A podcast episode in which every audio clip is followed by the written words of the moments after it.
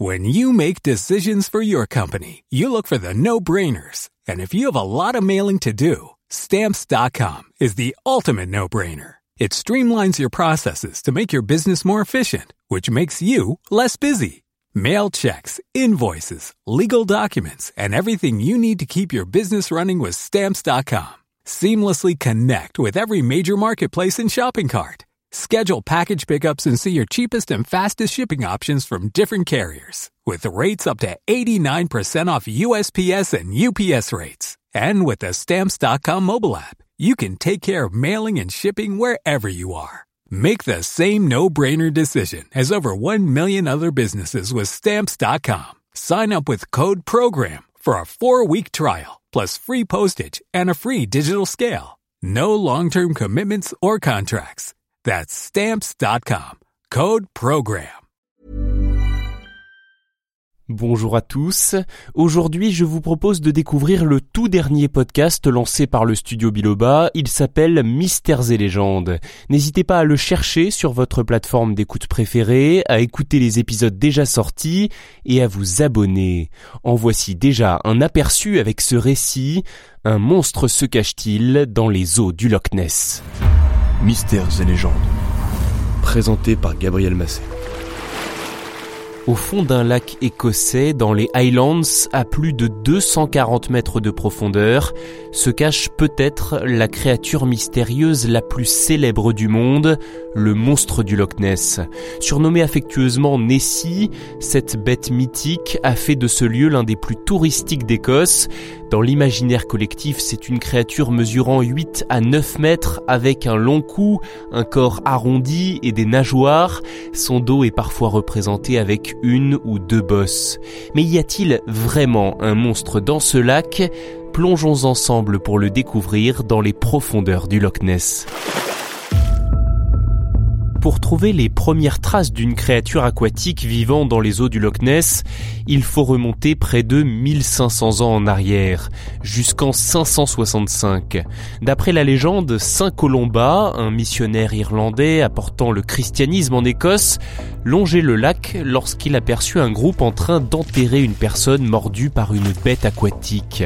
Il accepta de leur venir en aide. Le moine demanda à un homme de servir d'appât, d'entrer dans l'eau pour attirer la créature, et lorsque celle-ci apparut, l'homme d'église fit un signe de croix en disant ⁇ N'avance pas plus loin, ne touche pas à cet homme, repars en toute hâte d'où tu viens ⁇ la bête se serait alors enfuie et plus personne ne l'a jamais revue, enfin jamais en tout cas jusqu'au XXe siècle, aucun autre récit ne fait état d'un monstre habitant dans le Loch Ness.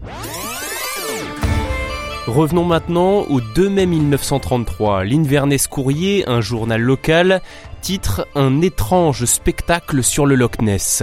L'article raconte qu'un couple, les Mackay, gérants d'un hôtel du coin, aurait aperçu, je cite, un énorme animal tournoyant et plongeant comme s'il mijotait dans un chaudron. En quelques semaines, l'article est repris par la presse londonienne et les touristes viennent en masse autour du Loch Ness en espérant apercevoir la bête. Oh merci chérie, je tiens mon prochain article. Le monstre du Loch Ness n'est autre que Fantomas. La première photographie du monstre du Loch Ness a été prise la même année, en 1933, mais la plus célèbre, celle qui a figé à jamais l'image de Nessie, date de 1934. Vous l'avez sans doute déjà vu, le cliché nous montre un animal au long cou sortant de l'eau trouble du lac.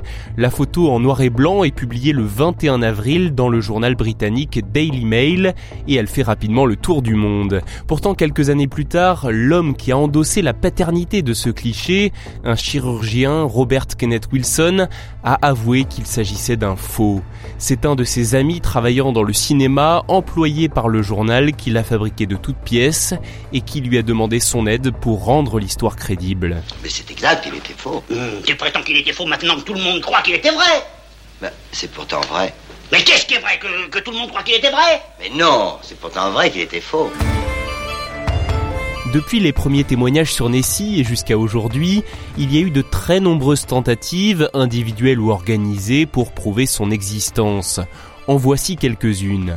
En 1934 d'abord, un riche homme d'affaires a embauché une vingtaine de chômeurs pour leur faire surveiller le lac avec des jumelles et des appareils photo. Une expérience clôturée au bout de cinq semaines après une absence flagrante de résultats. Plus tard, dans les années 60, le bureau d'enquête sur les phénomènes du Loch Ness a installé un vaste dispositif de repérage autour du lac, en vain.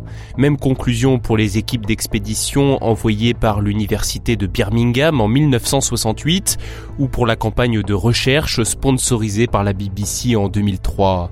Certaines tentatives ont toutefois donné du grain à moudre aux rêveurs les plus convaincus. En 1987, l'opération Deep Scan, menée à l'aide de bateaux équipés de sonars, a repéré dans les eaux calmes du lac de nombreux échos suspects. La plupart venaient de débris flottants, mais l'origine d'un des sons, enregistrés à 180 mètres de profondeur, reste indéterminée. Incroyable mais vrai, Nessie a son propre nom scientifique ou nom binominal, donné par Sir Peter Scott en 1975. Il s'appelle Nessiteras rhombopteryx, ce qui pourrait signifier en grec la merveille du Ness à la nageoire en losange.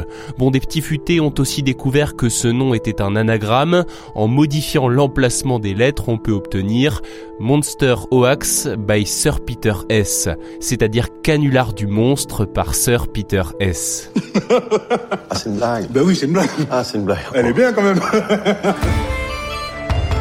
L'hypothèse la plus célèbre sur la nature de Nessie, émise dès 1933, avance qu'il pourrait s'agir d'un reptile marin préhistorique, un plésiosaure qui aurait survécu à l'extinction des dinosaures des dizaines de millions d'années plus tôt. C'est évidemment très improbable, surtout lorsqu'on sait que les plésiosaures vivaient dans des eaux salées aux températures élevées, ce qui n'est pas du tout le cas des lacs écossais d'eau douce, dont la température oscille entre 5 et 12 degrés. Dites pas que c'est impossible. Je ne vous le dis pas. En 2020, une nouvelle photo est venue s'ajouter à l'album de famille de Nessie. Un certain Steve Chalice a dégainé son appareil alors que des remous se faisaient entendre dans l'eau sur la rive ouest du Loch Ness. Il pourrait s'agir en fait d'un esturgeon. Sur le cliché, la bête semble mesurer près de 2 mètres 50, ce qui n'est pas complètement aberrant. Et d'ailleurs, de nombreux témoins qui pensent avoir vu Nessie n'ont sans doute juste pas reconnu l'animal qu'ils avaient sous les yeux qu'il s'agisse d'un phoque, d'une loutre, d'une anguille ou d'un esturgeon de bonne taille.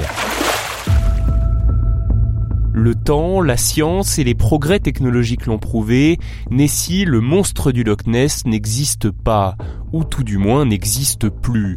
Après avoir fait le point sur cette histoire, on ne peut s'empêcher de se demander si ce n'est pas l'une des plus belles opérations marketing du siècle dernier. Le couple Mackay, propriétaire d'un hôtel, rappelons-le, ne se serait-il pas inspiré de la légende de Saint-Colomba pour inventer une histoire qui ferait venir nombreux les touristes dans la région, un moyen peut-être de remplir leur établissement. Si c'est le cas, nul doute que le résultat a dépassé de très loin leurs espérances.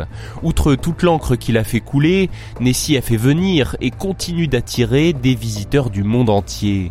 Ils viennent dans les Highlands et même sans apercevoir de monstres, nombreux sont ceux qui sont émerveillés par la beauté de ces paysages écossais. Merci d'avoir écouté cet épisode de Mystères et légendes. S'il vous a intéressé, n'hésitez pas à vous abonner en activant les notifications, que ce soit sur Deezer, Spotify, Apple Podcast ou encore Podcast Addict. Ce sujet a été écrit par Julia Masloumides et moi-même, Gabriel Massé. Il est produit par le studio Biloba. N'hésitez pas à découvrir tous nos autres podcasts sur studiobiloba.fr. On se donne rendez-vous très bientôt pour un nouveau récit, celui-ci sur les mystérieux Moai de l'île de Pâques.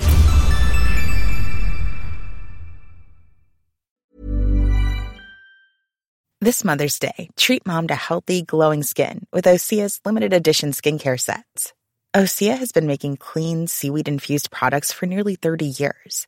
Their advanced eye care duo brightens and firms skin around your eyes, while the Golden Glow Body Trio nourishes and smooths skin all over. Go to OSEAMalibu.com and use code MOM for 10% off your first order site wide.